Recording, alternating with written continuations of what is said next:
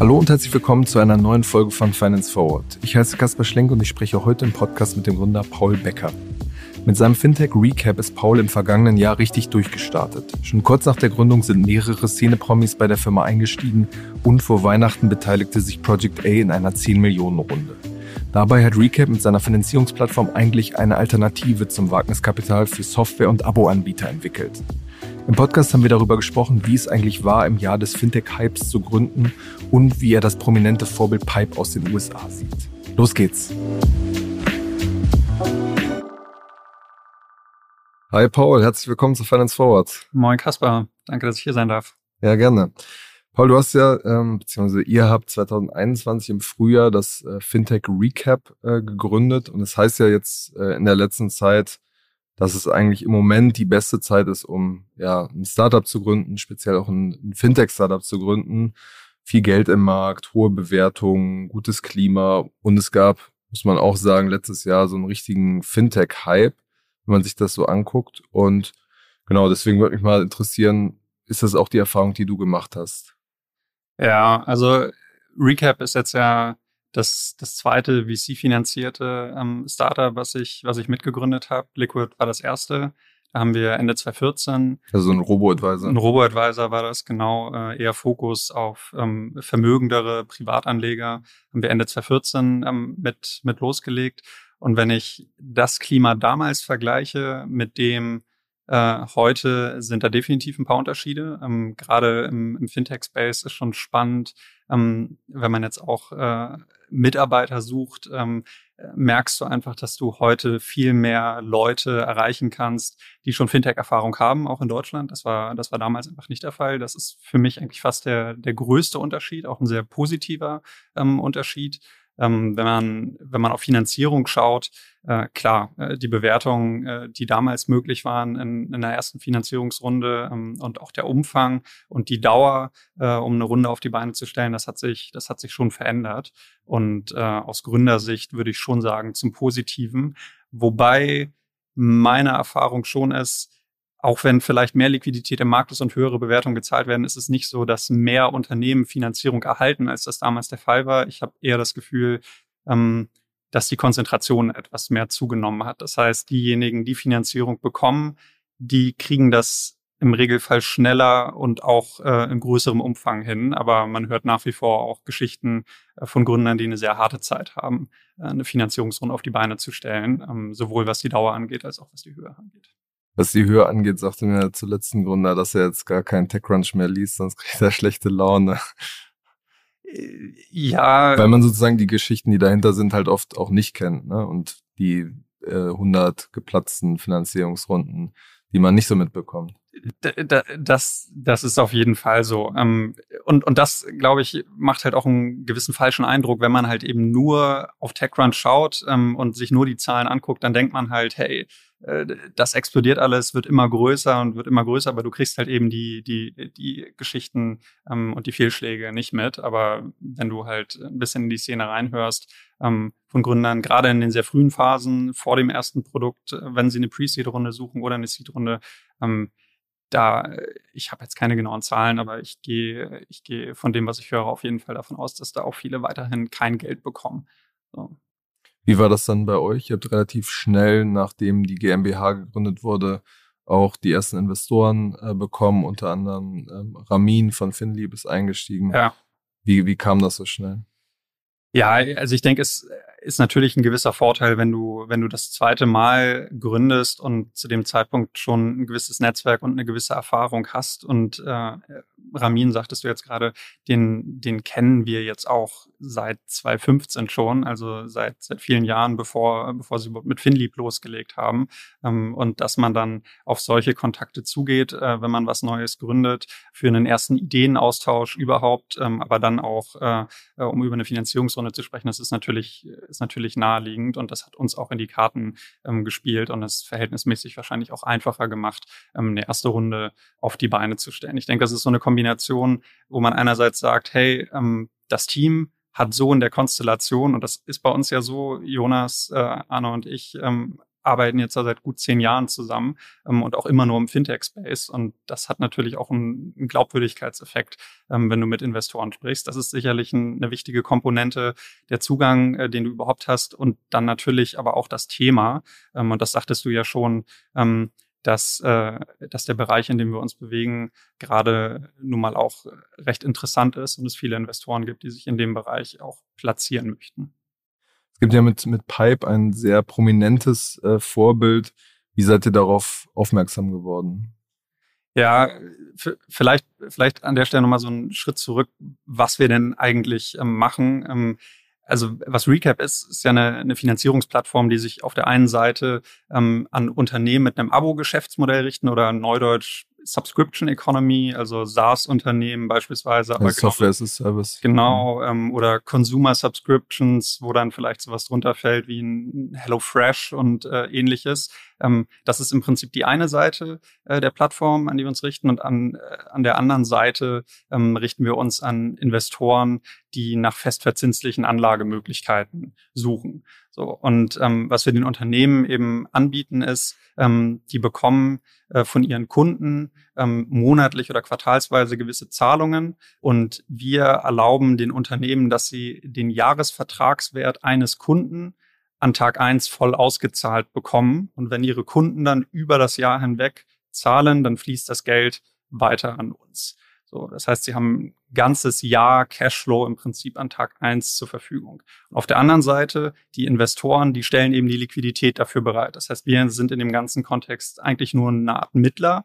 Ähm, und für die Investoren ist es eben äh, ein festverzinsliches Wertpapier am Ende des Tages, wo sie eine gewisse Liquidität an Tag eins äh, bereitstellen und dann äh, über das Jahr hinweg ähm, die Zahlungen von den Kunden der Unternehmen ähm, erhalten. So, und, und es ist relativ gut vorhersehbar für Sie, weil Sie wissen, wie ist die, die Quote derer, die jetzt ihr HelloFresh-Abo kündigen, können Sie ungefähr vorhersagen, wie die Geldströme in den nächsten Monaten sein werden. Genau, da kommt halt die, die Tech-Komponente in dem Geschäftsmodell zum Tragen. Das heißt, die ganze Transaktion, die ich gerade beschrieben habe, die passiert natürlich nicht manuell, sondern ähm, über, über eine Webplattform, ähm, wo sich die Unternehmen anmelden, wo sie unter anderem ihre äh, Bankkonten verbinden, aber genauso auch ihre Subscription Management Tools, also sowas wie Stripe, ChargeBee, ähm, Recurly, wie sie alle heißen. Das sind Tools, wo die, ähm, wo sie im Prinzip ihre Kunden, die Rechnung ähm, und so weiter und die Pläne, in denen die Kunden drin sind, also wie viel sie pro Monat zahlen, drin verwalten. Und diese Daten ziehen wir uns im Prinzip ähm, äh, und machen auf der Basis äh, eine Art Risikobewertung und schätzen eben ein, ist das Unternehmen grundsätzlich finanzierbar oder nicht? Ähm, und wenn ja, in welchem Umfang? Ähm, und was sind die genauen Konditionen dahinter? Und genau wie du eben gesagt hast, ähm, ist das Schöne an einem Abo-Geschäftsmodell eben, äh, erstens ist es einfach in der vertraglichen Natur, ähm, dass Kunden einen Service oder ein Produkt nutzen und das halt immer wieder tun. Ne? Deshalb mögen ja auch äh, viele Unternehmer ganz gerne äh, ein Subscription-Modell, ähm, äh, weil es halt eben planbare Umsätze hat. Und das andere ähm, ist, äh, über die Zeit baust du damit halt eben einen netten Track Record äh, auf und all diese Daten können wir uns ziehen ähm, und auf der Basis machen wir eben genau das, was du eben gesagt hast. Ähm, und zwar eine Vorhersage, wie stabil das nach vorne ist. Und daraus ergibt sich halt eine recht spannendes Wertpapier aus der Investorenperspektive. In welcher Bandbreite bewegt sich dann der Zins oder die Gebühr, von der wir da sprechen? Also wir, ähm, bei uns gibt es keinen Zins im eigentlichen Sinne und das ist auch kein Darlehen, ähm, was die, was die Unternehmen von uns bekommen, ähm, sondern am Ende zahlen sie eine Art einmaligen Abschlag. Das ist sehr vergleichbar zu dem, was viele ähm, Software-as-a-Service-Unternehmen auch heute schon machen. Ähm, die bieten ihren Kunden ja häufig an, hey, du kannst entweder monatlich zahlen oder du zahlst für das ganze Jahr im Voraus und dafür bekommst du einen Discount, der typischerweise irgendwo 20 bis 30 Prozent beträgt. Und bei uns ist es im Prinzip genau das gleiche wie eine Jahresvorauszahlung, nur dass der Abschlag fünf bis 15 Prozent beträgt. Und das ist, ist auch relativ spannend aus der Unternehmensperspektive, dass du dadurch am Ende nicht nur den gleichen Cashflow-Effekt hast, also die ganze Liquidität von einem Jahr bekommst, sondern am Ende ist es auch noch äh, ein Margeneffekt. Wenn du halt nicht mehr 20 Prozent äh, als Beispiel aus der Hand gibst, sondern nur noch 10 Prozent, dann hast du 10 Prozent mehr. Ähm, und äh, genauso hat es auch einen Effekt auf deine Topline, weil wenn du einen Discount rausgibst an deine Kunden, dann kannst du auch nur den reduzierten Umsatz reporten. Wenn du mit uns zusammenarbeitest, dann kannst du den kompletten Umsatz reporten und den Abschlag, den wir nehmen, das ist am Ende etwas, was in deiner P&L in den Kosten landet. Also es gibt recht viele Effekte, die spannend machen, ähm, aber am Ende fünf bis 15 Prozent ist der Abschlag ähm, den, den das Produkt, ähm, den das Produkt halt für Unternehmen kostet. Genau, und das Risiko ist, dass dann die Leute massenhaft äh, quasi kündigen. Korrekt. Also ähm, am, am Ende des Tages äh, kann man kann man das Risiko an der Stelle schon ähm, mit mit einer Art kurzlaufendem Kredit vergleichen. Ähm, und das Risiko, was, was wir am Ende tragen, ist natürlich, dass das Unternehmen äh, nicht mehr geschäftsfähig ist, in die Insolvenz rutscht ähm, oder ähnliches. Ähm, und, und das wollen wir natürlich ausschließen. Äh, und da vertrauen wir an der Stelle natürlich auf unser, auf unser Risikoassessment.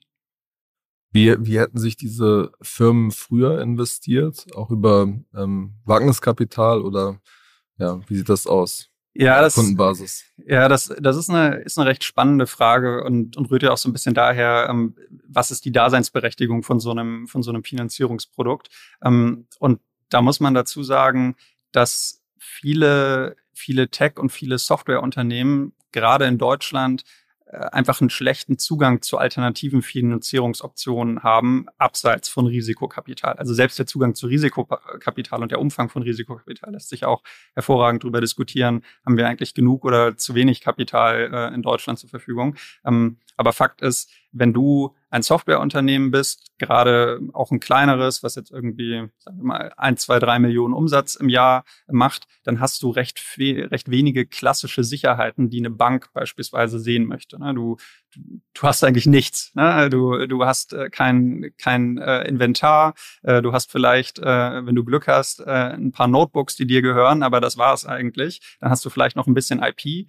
Ähm, aber eine klassische Bank kann dir auf der Grundlage ähm, im Regelfall keinen Kredit geben. Und, und da liegt halt äh, genau auch das Problem für diese Unternehmen. Das heißt, sie haben eigentlich nur Eigenkapital, also Risikokapital, äh, Finanzierungsgeber zur Auswahl.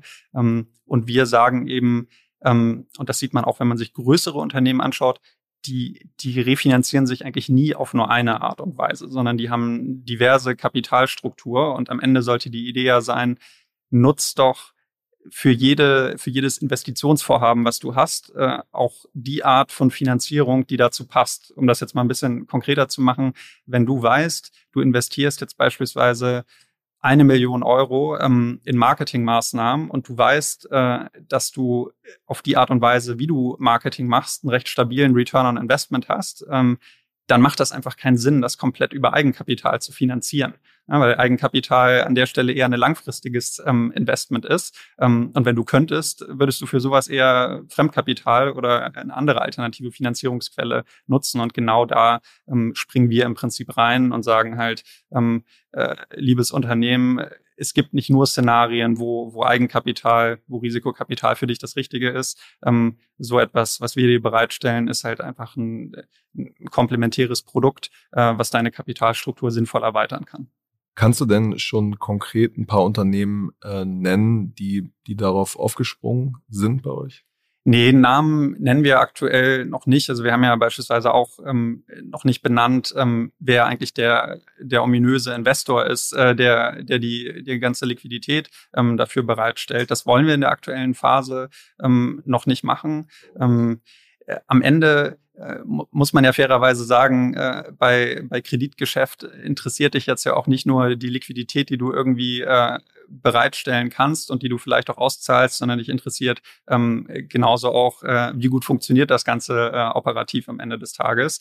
Ähm, und auf der Unternehmensseite wollen wir natürlich ähm, bei den ersten Transaktionen dann auch einfach sehen, äh, kommt das Geld dann auch zurück, äh, wie erwartet. Äh, dafür, dafür sorgen wir natürlich. Ähm, aber, aber das ist mit Sicherheit ein entscheidender Punkt. Und ähm, was den Investor angeht, äh, gibt es auch einfach rechtliche Rahmenbedingungen, dass wir das aktuell noch nicht kommunizieren können. Ähm, das wird aber in den nächsten Monaten passieren. Hm. Und es ist ja so, dass äh, traditionell in Deutschland so alternative Finanzierungsformen ein bisschen langsamer oder schlechter angenommen werden. Man sieht das zum Beispiel bei Jetzt in einem anderen Bereich, Venture Debt, was in den USA sehr üblich ist, was da, glaube ich, zehn Prozent ausmacht, macht in Deutschland nur einen sehr, sehr kleinen Teil an. Auch was Kreditfinanzierung angeht, ist ja in UK ist es bei, bei kleineren und mittleren Unternehmen sehr viel üblicher, sich über verschiedene Dinge zu finanzieren.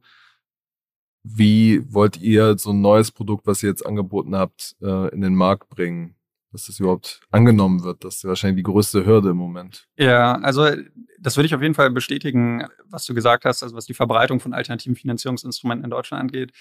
Aber am Ende trifft das nicht nur auf alternative Finanzierung zu, sondern du siehst das ja genauso auch im, im Venture Capital Bereich. Ne? Da ist es ja auch so, dass äh, die Venture Capital Landschaft in Deutschland heute auch noch nicht auf dem Niveau ist, wie sie beispielsweise in den USA oder in UK war. Deutlich besser, als das vor fünf oder zehn Jahren der Fall war, aber da ist auch immer noch ein Abstand. Das heißt, ich würde im Allgemeinen sagen, Kapitalzugang in Deutschland ist nicht auf dem Niveau, wie das in angelsächsischen Ländern äh, der Fall ist. Das trifft nicht nur auf äh, spezielle alternative Finanzierungsinstrumente zu.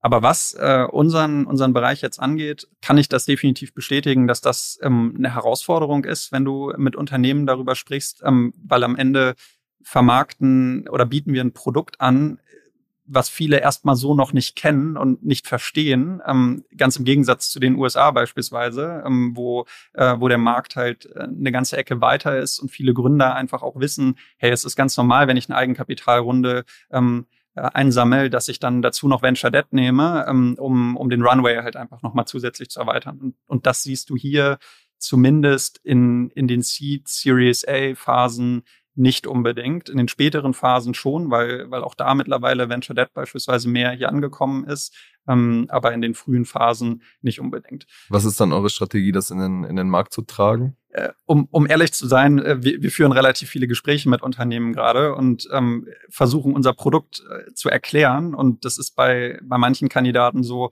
dass es nach 30 Sekunden Klick macht und bei anderen redest du halt erstmal 15 Minuten darüber, ähm, weil man erstmal erklären muss, dass das Kapital bereitgestellt wird, aber auch wieder zurückgezahlt werden muss. Also solche, solche Grundlagen ähm, dann teilweise auch einfach äh, erklärt werden muss. Und das liegt, äh, um das auch klar zu machen, das liegt nicht daran, äh, dass die Leute, mit denen wir reden, irgendwie nicht wüssten, was sie tun, sondern einfach, dass der Fokus auf anderen, auf anderen Themen klassischerweise liegt und bisher einfach noch nicht so viel darüber nachgedacht wurde. Wahrscheinlich bedingt auch dadurch, dass die Verfügbarkeit einfach nicht gegeben war, dass man sich äh, auch äh, andere Instrumente anschaut und, und äh, überlegt, was die ausmachen. Das heißt, die ehrliche Antwort ist, ähm, jetzt gerade sind wir in so einer Explorationsphase, wo wir merken, grundsätzlich ab dem Zeitpunkt, wo ein Interessent das Produkt verstanden hat, ist definitiv auch Interesse da, aber wie wir genau an diesen Punkt kommen, äh, dass es Klick macht, äh, hey, wir sind jetzt irgendwie zwei Wochen äh, am Markt und davon war auch noch äh, irgendwie Weihnachten und, und Neujahr. Ist einfach noch ein bisschen zu früh, um da jetzt eine, eine klare Antwort drauf zu geben.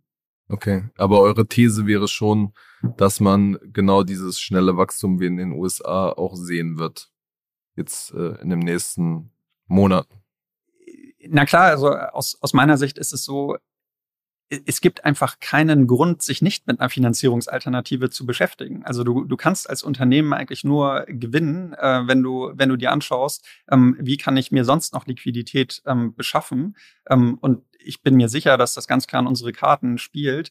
Aber ähm, ich glaube schon, dass, äh, dass du hier einen etwas anderen Ansatz, vielleicht auch ein äh, etwas etwas mehr Ruhe mitbringen musst und etwas mehr Erklärung zu deinem Produkt auch mitbringen musst ähm, und auch ein bisschen nicht nur, wie das Produkt funktioniert, sondern auch, was tatsächlich die Gründe dafür sind, nicht nur Eigenkapital aufzunehmen. Also beispielsweise, dass du weniger Verwässerung akzeptierst äh, dadurch ähm, oder äh, dass du durch zusätzliches äh, Kapital vielleicht auch einen Hebel hast äh, in der nächsten Finanzierungsrunde oder was ich vorhin auch schon gesagt habe, dass du deine Margen optimierst. Ich glaube, dass, dass das viele Dinge sind, die du hier schon ähm, erklären musst. Aber ich persönlich sehe das eigentlich eher auch als unseren Vorteil, weil, weil wir den Markt halt auch kennen und ich glaube, dass uns das im Vergleich zu internationalen ähm, äh, Playern dann auch einfach einen Heimvorteil mitbringt, dass wir ähm, wissen, wie man das hier lokal macht. Und ich glaube halt eben nicht, dass du eins zu eins den gleichen Go-to-Market-Ansatz, den du jetzt ähm, in den USA ähm, verwenden würdest, äh, auch hier äh, lokal in Deutschland verwenden kannst. Ihr habt jetzt ja gerade verkündet, dass ihr 90 Millionen zur Verfügung bekommen habt, um die praktisch über eure Plattform zu vergeben. Wie lange wird es dann ungefähr dauern, bis die weg sind? Äh, ja, Ihr werdet ja euren Investoren irgendwas erzählt haben. Klar, was heißt, bis sie, bis sie weg sind? Ähm, das, das muss man ja auch in unserem Modell ähm, ein bisschen auseinandernehmen. Im Vergleich zu Eigenkapital ist es ja nicht so, dass wir das Geld einfach nur platzieren und dann ist es in den Unternehmen und bleibt auch da, sondern ähm, wir, wir platzieren das, äh, das Geld in den, in den Unternehmen, ähm, aber es kommt dann ja auch auf einer monatlichen Basis wieder zurück. Das heißt, mit diesen äh, angesprochenen 90 Millionen ähm, äh, kannst du dir das eher wie so eine Art revolvierende Transaktion vorstellen. Das heißt, äh, ein gewisser Teil von der Liquidität wird platziert, dann kommt er in den Monaten danach zurück und wird wieder platziert. Und es liegt am Ende, äh, so viel kann ich zu der, zu der Struktur mit dem Investor sagen, ähm, liegt es auch an dem Investor, wie lange der diese 90 Millionen bei uns auf der Plattform im Prinzip liegen lassen will und wann der diesen Betrag halt wieder zurückhaben will. Solange der bei uns liegt, können wir den halt fortlaufend immer wieder äh, neu an Unternehmen ähm, verteilen. Und da ist es so, dass wir für dieses Jahr ähm, in, in unserem, in unserem, äh, in unserem Base Case äh, damit erstmal gut ausgestattet sind, aber ähm, ab Mitte des Jahres äh, vorhaben, auch weitere Investoren mit auf die Plattform draufzunehmen. Und das war für uns auch eine, eine strategische Entscheidung zu sagen, wir wollen erst zusehen, dass wir, dass wir einen Investor finden, ähm, der auch ein größeres Commitment ähm, bereit ist, äh, ja, zu, äh, zu platzieren, ähm, um dann auch den Fokus erstmal wieder auf die Unternehmensseite legen zu können. Das ist ist ja so die, die typische Schwierigkeit, die du in einem Marktplatzmodell immer hast. Ne? Wie, wie balancierst du die beiden Seiten? Und wir konnten das jetzt halt so strukturieren, ähm, dass wir im Prinzip eine größere Zusage ähm, auf der auf der Liquiditäts-, auf der Investorenseite haben und, und damit jetzt erstmal wachsen können auf der Unternehmensseite und, und dann äh, halt eben wieder auf die Investoren auch äh, zurückgehen können. Ist denn langfristig irgendwann eigentlich auch mal denkbar, dass man daraus äh, für, für Kleinanleger, für Retail-Kunden ein Produkt äh, strickt? Also rein technisch ähm, könnten wir das, äh, äh, ich hoffe, ich sage jetzt nichts Falsches, aber rein technisch könnten wir das, ähm, könnten wir das auch heute schon machen. Ähm, also unsere Infrastruktur gibt das schon her.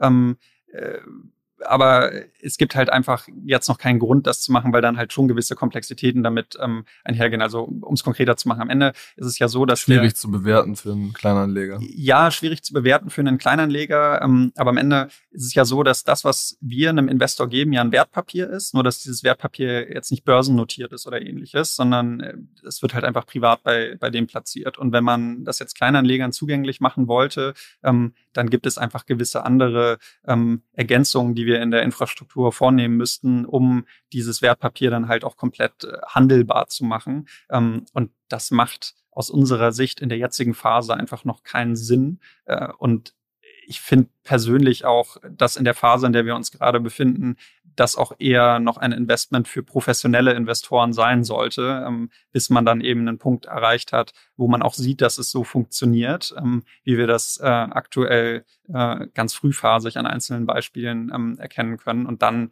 denke ich, ist so ein Produkt auch reif genug, um, um für den Retail-Bereich ausgerollt zu werden. Eine entscheidende Frage ist ja auch immer so ein bisschen, wie groß ähm, ist der Markt ähm, für so etwas in, in Deutschland?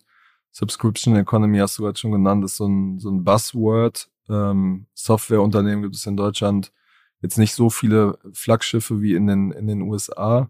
Wie groß würdest du sagen, ist überhaupt ähm, ja, die Branche, die ihr anspricht oder die Unternehmen, die zur Zielgruppe gehören? Ja, also tatsächlich würde ich sagen, es gibt alleine in dem, in dem SaaS-Bereich äh, schon mehr Unternehmen in Deutschland, als man auf den ersten Blick annehmen möchte. Also wir waren zumindest auch überrascht, äh, wer sich da alles so meldet. Ähm, und es gibt auch da viele kleinere gebootstrappte äh, Unternehmen, ähm, die nicht in Berlin, nicht in Hamburg, nicht in Frankfurt, nicht in München, sondern irgendwo äh, auf dem Land äh, sitzen und trotzdem ihre zwei, drei Millionen äh, pro Jahr an Umsätzen machen und, und jetzt zum Beispiel an so einer Schwelle sind. Eine Million ist die Hürde, glaube ich, bei euch, ne? Ja. Nee, äh, weniger. Also tatsächlich sagen wir, ab 100.000 äh, Euro geht das schon, aber unser, unser Sweet Spot ist gerade so bei einer halben bis 15 Millionen. Das, das passt ganz gut für uns aktuell. Genau, und ähm, viele von diesen ähm, Unternehmen äh, sind dann halt in der ersten Phase, wo sie sagen, jetzt könnte ich mir mal vorstellen, externe Finanzierung mit dazu zu nehmen und sind dann halt gerade an dem Punkt, wo sie sagen, boah, mache ich mache ich das jetzt mit einem Eigenkapitalgeber? Ähm, und, und da finden die so eine Lösung wie uns natürlich auch spannend. Aber um auf deine Frage zurückzukommen, also erstens, äh, ich denke, es gibt äh, eine ganze Ecke ähm, Softwareunternehmen mehr, als man denkt. Um und bei ähm, sagen die Zahlen, die wir haben, dass es äh, so ungefähr 10 Milliarden ähm, äh, Umsatz PA sind aus dem SaaS-Bereich nur in Deutschland. Ähm, das ist schon mal was, aber das ist jetzt nichts, wo du alleine mit glücklich werden kannst und jetzt ein, ein riesiges Unternehmen aufbaust. Und das zeigt dir halt relativ klar, dass du die andere Verticals anschauen möchtest, also die Consumer Subscriptions beispielsweise, die ich schon angesprochen habe, die wir auch Stand heute schon abbilden können. Ähm, das vergrößert den Markt nochmal recht massiv. Es ist schwierig dazu, verlässliche Daten zu kriegen, aber ähm, auf einer europäischen Ebene ist es so ungefähr nochmal Faktor fünf größer als jetzt SaaS alleine. Äh, entsprechend könnte man jetzt für Deutschland vielleicht von 50 Milliarden ausgehen. Und dann fängt das schon an, wirklich groß zu werden. Und dann gibt's aber vor allen Dingen ja die anderen angrenzenden Länder. Und äh, da ist Deutschland natürlich. Ähm, da wollt ihr auch hin, perspektivisch. Natürlich äh, wollen wir definitiv. Ähm, Deutschland ist ein super Markt in Kontinentaleuropa, um loszulegen. Einer der größten, wenn nicht sogar der größte. Aber gerade auch in Skandinavien äh, gibt es viele, viele spannende Softwareunternehmen. Ähm, und natürlich auch in Frankreich, Spanien ähm, und Co. Ähm, und wir haben natürlich unsere Infrastruktur, und das haben wir ja auch so schon kommuniziert in den, in den wenigen Außenkommunikationen, die bisher stattgefunden hat. Wir haben natürlich die Absicht, nicht nur in Deutschland äh, zu bleiben. Ähm, und wir werden auch äh, in nächster Zeit schon äh, in andere Länder gehen ähm, mit unserem Angebot. Hm. Ich hatte Pipe ja am Anfang schon, schon angesprochen, da bist du ja. noch mal so ein bisschen ausgewichen. Ähm, wie seid ihr da drauf gestoßen? Ja, genau. Das ist eigentlich ganz spannend. Also natürlich kannten wir Pipe, ähm, aber es war bei uns äh, eigentlich eine etwas andere Geschichte. Wir sind auf Pipe erst in der, in der zweiten Phase tatsächlich aufmerksam geworden. Der, der Ausgangspunkt für uns waren so ein paar Commercial Due Diligence Projekte, auf denen wir als Berater ähm, vor der Recap-Zeit äh, unterstützt haben. So eine, so eine Commercial Due Diligence, vereinfacht gesagt, eine, eine Prüfung, die ein Investor vornehmen lässt, also ein Private Equity Fonds zum Beispiel, eine Prüfung, die so ein Investor vornehmen lässt von einem Unternehmen, in das er plant zu investieren. Und und da werden dann ähm, verschiedene äh, Drittparteien, Berater draufgenommen, um halt diese Prüfung durchzuführen.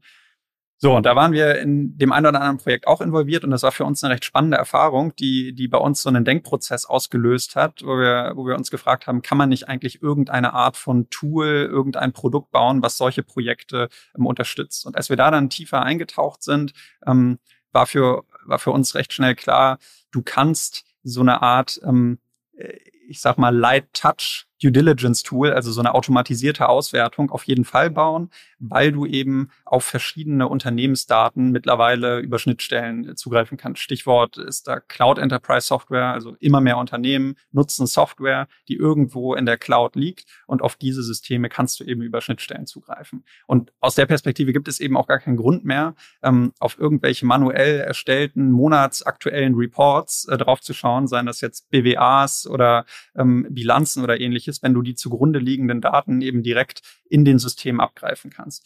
Und da war für uns klar, hey, ja, du kannst so, ein, so eine Art Due Diligence Tool bauen, aber vor allen Dingen war dann auch relativ schnell die Frage, gut, wenn das funktioniert, warum, dann, ne? warum nicht mehr damit machen? Warum nicht auch äh, direkt äh, Finanzierung mit bereitstellen? Und das war für uns dann im Prinzip der Punkt, wo wir angefangen haben, uns das erste Mal auch mit Revenue-Based Financing zu be äh, beschäftigen ähm, oder auch mit äh, Non-Dilutive Capital, wie es jetzt äh, heute häufiger ähm, genannt wird. Ähm, da sind wir dann auf den Punkt gekommen, okay, eigentlich macht es Sinn, eher eine, eine Alternative, eine Fremdkapitallösung äh, an der Stelle zu bauen ähm, mit einer kurzen Laufzeit, weil das risikotechnisch relativ gut greifbar ist. Ähm, es macht Sinn, sich auf Softwareunternehmen zu fokussieren, weil, wie eben schon angesprochen, die besonders wenig alternativen Zugang äh, haben und weil sie im Regelfall eine gute Tech-Infrastruktur haben, die uns eben erlaubt, an diese Daten ranzukommen.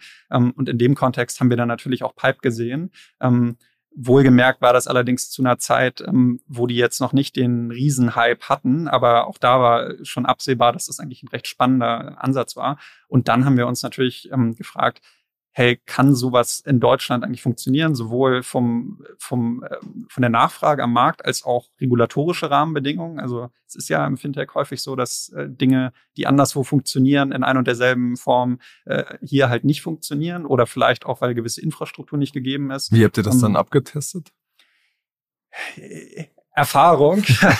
Nein, ähm, also am Ende ist es natürlich so, wenn du einmal ein Fintech aufgebaut hast, dann weißt du halt als allererstes schon mal, ähm, geh nicht davon aus, dass das, was du machen möchtest, einfach so schon mal erlaubt ist. Ne? Also du kannst dich in Deutschland nicht einfach hinstellen und sagen, hey, ich gebe jetzt äh, Unternehmen irgendwie Kredite. Ähm, so einfach funktioniert das nicht. Ähm, und, und das war für uns relativ ähm, früh natürlich klar, dass wir, dass wir überhaupt erstmal rauskriegen müssen, was ist das eigentlich, was wir dort machen. Und ich sagte ja schon, ähm, und das ist aus einer regulatorischen Sicht auch relativ wichtig. Erstens, was wir machen, sind keine, wir vergeben keine Kredite. Und zweitens, ähm, das, was wir machen, ist auch nicht unmittelbar unsere deutsche Gesellschaft, sondern das ist eine, eine Luxemburger Gesellschaft, die das Ganze macht. Ähm, und nur weil wir das so strukturiert haben, wie wir es jetzt strukturiert haben, funktioniert das Ganze auch äh, auf die Art und Weise, äh, wie, wie wir es gerade machen. Und das war am Ende äh, das mag jetzt vielleicht langweilig klingen, aber es war halt eine gewisse ähm, Recherche, die wir angestellt haben. Dann haben wir ähm,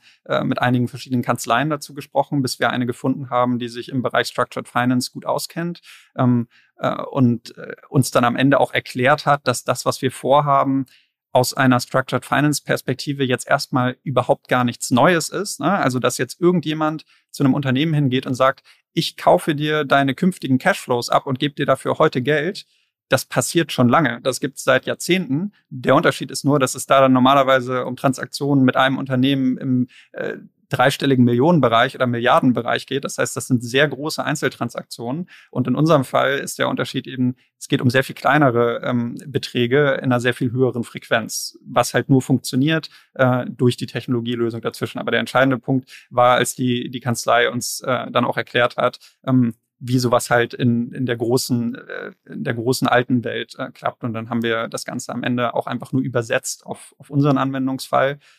Und dann war es auch schon durch. Also ich meine, es hat ein paar Monate gedauert äh, und war ein recht aufreibender Prozess, aber ähm, ja, so ist das abgelaufen. Hat euch das denn geholfen, dass es dieses, äh, dieses Vorbild äh, in Amerika gab, was dann in den folgenden Monaten sehr gehypt war, so eins der Unternehmen, was am, am schnellsten irgendwie zum Unicorn geworden ist, auch ein Gründer, der sehr viel auf Twitter unterwegs ist. Ähm, inwiefern hat euch das äh, vielleicht auch geholfen? Ähm, ich glaube, in unserer Pre-Seed-Finanzierung war das schon entscheidend, weil äh, am Ende du willst, du hast ja jetzt auch, wenn du mit Investoren sprichst, ähm, nicht unendlich viel Zeit, um denen dein Modell zu erklären. Und da hilft es natürlich immer, wenn du auch zeigen kannst, schau, sowas ähnliches gibt es auch in den USA und es gibt dort Zeichen, ähm, das funktioniert und auch dort äh, vertrauen Investoren darin. Das, das hilft dir natürlich. Ähm, ehrlicherweise für uns operativ in dem, was wir machen, hat es uns eigentlich gar nichts gebracht, weil du kannst von außen jetzt auch nicht wirklich erkennen, wie, wie, ein, wie ein Pipe von innen äh, funktioniert und was die genau machen. Ähm, da hat uns das weniger gebracht. Da würde ich tatsächlich sagen, dass eher die, die Insights, die uns äh, unsere Anwälte gegeben haben, wie in der klassischen Welt ähm, äh, Structured Finance Transaktionen funktionieren, ähm, dass das fast das Entscheidendere war. Aber für unsere Finanzierungsrunde war das, war das auf jeden Fall hilfreich. Ja. Das ist auch so ein bisschen mein Eindruck, dass da der Wind ähm, ja schon auch ein bisschen gedreht hat. Bei, bei Rocket Internet galt, galt das immer noch so ein bisschen als verschrien, als Copycat. Mittlerweile wird es eigentlich, ja, es ist eigentlich Normalität, dass äh, in Deutschland schon geguckt wird, was passiert in Amerika und wie kann man das adaptieren. Das, das würde ich so bestätigen. Ähm, also ich glaube, es macht immer noch, es macht immer noch einen Unterschied, ob jemand jetzt einfach sagt, ich sehe dort ein Modell und ich mache es einfach auch, weil ich springe auf die Opportunität und fertig. Ähm, oder ob es auch eine plausible Geschichte dahinter gibt, ähm, warum man das eigentlich machen will und warum man auch dazu passt. Und bei uns war es nun mal so, ich meine, wir, wir sind jetzt seit einiger Zeit im, im Fintech-Space unterwegs und äh, das ist einfach ein Thema, was sehr gut zu unserem Skillset passt, zu dem, was wir vorher gemacht haben, was uns interessiert. Ähm, und wir haben halt auch einfach eine etwas andere Perspektive ähm, auf, äh, auf die Herausforderung äh, gehabt. Ähm, dadurch, dass wir halt vorher im Asset Management viel gemacht haben, sehr stark auch auf die Investorenseite geschaut haben, da glaube ich schon, dass für, für viele Investoren auch klar war, dass wir da vielleicht auch einen etwas anderen Ansatz mittelfristig haben werden, ähm, als das bei dem einen oder anderen äh, Spieler in den USA sein mag. Und das ist auch meine persönliche These. Wenn man jetzt von außen drauf schaut, dann, dann kann man schon berechtigterweise fragen, was, was ist jetzt der Unterschied zwischen diesen ganzen einzelnen äh, Playern, die da äh, auf dem Markt sind. Und da denke ich halt, einerseits wird halt eine Konsolidierung stattfinden und viele von, von den ganzen kleinen Spielern gerade hier in Europa, die wird es äh, auf absehbare Zeit nicht mehr geben. Und das andere, bei denen, die es schaffen, glaube ich, dass die auch recht unterschiedliche Ansätze ähm, einschlagen werden, wie sie ihr Produkt eigentlich weiterentwickeln. Das heißt, von dieser einfachen ähm, Finanzierungslösung, die schon mal einen unglaublichen Wertbeitrag liefert, ähm, vielleicht eher in die Richtung gehen, äh, zu einer Art Infrastrukturanbieter zu werden ähm, oder vielleicht in die Richtung zu gehen, ähm, weitere Finanzierungsprodukte für andere Zielgruppen daneben zu setzen oder in die Richtung zu gehen, äh, sich mehr auf Investoren zu fokussieren. Also da gibt es viele ähm, Abbiegungen und es wird mich wundern, wenn, wenn alle, wenn alle die gleiche Richtung dort einschlagen. Genau, zum Schluss würde mich nochmal interessieren, äh, wenn wir uns jetzt hier in 18 Monaten wiedersehen würden, wo steht ihr dann ganz konkret? Vielleicht so ein paar Ziele, die auch messbar sind. Ja, also das, was für uns auf jeden Fall gesetzt ist, ähm, und das sagte ich ja auch schon, dass wir das jetzt in den Grundzügen auch schon können. Wir wollen auf jeden Fall abseits von Softwareunternehmen, von SaaS-Unternehmen auch andere Verticals äh, mit abbilden. Äh, da bin ich mir sicher, dass wir das in 18 Monaten äh, von heute äh, auch gezeigt haben, dass das nicht nur etwas für SaaS-Unternehmen ist, sondern auch für andere. Ähm, und das andere äh, Thema wird äh, auf jeden Fall auch Internationalisierung sein. Ähm, das wird man auch schon früher als in 18 Monaten sehen, dass wir nicht nur in Deutschland ähm, bleiben. Darüber hinaus gibt es diverse Erweiterungen, die wir am, am Produkt äh, im Kern auch vornehmen, um da jetzt mal ein Beispiel zu nennen. Ich habe ja ähm, eingangs erklärt, dass wir aktuell immer auf den Jahresvertragswert schauen und wir über monatliche oder quartalsweise Zahlungen reden, die wir, die wir dann sozusagen ähm, einsammeln über diese Periode hinaus. Und was wir jetzt schon gelernt haben, ist, dass es natürlich auch viele Unternehmen gibt, die mehrjährige Verträge mit Jahreszahlungen haben. So, das ist äh, technisch am Ende genau das Gleiche, ähm, aber hat dann operativ und auch gerade was die Risikobewertung angeht, gewisse Komplikationen, weshalb wir das halt noch nicht an Tag eins anbieten, dass du beispielsweise einen Dreijahresvertrag komplett ähm, vorfinanziert bekommst und dann sozusagen deine Jahresraten, äh, äh, wenn sie dann kommen, halt weiterleitest. Aber das ist halt eine logische Erweiterung, die wir jetzt vornehmen, genauso wie es auch kürzere Zeithorizonte ähm, geben wird. Und, und vom Volumen her? Vom Volumen her, ja, das ist, äh, das ist natürlich äh, eine, eine, eine gute Frage. Ähm, äh, also reden wir über 100 Millionen, 50 Millionen? Nee, mehr als 100 Millionen auf jeden Fall äh, an Volumen, die über die Plattform äh, geflossen sind. Okay. Alles klar, dann sind wir gespannt und vielen Dank für deine Zeit, Paul, und bis zum nächsten Mal bei Finance Forward. Sehr gerne, danke. Ähm, war sehr spannend.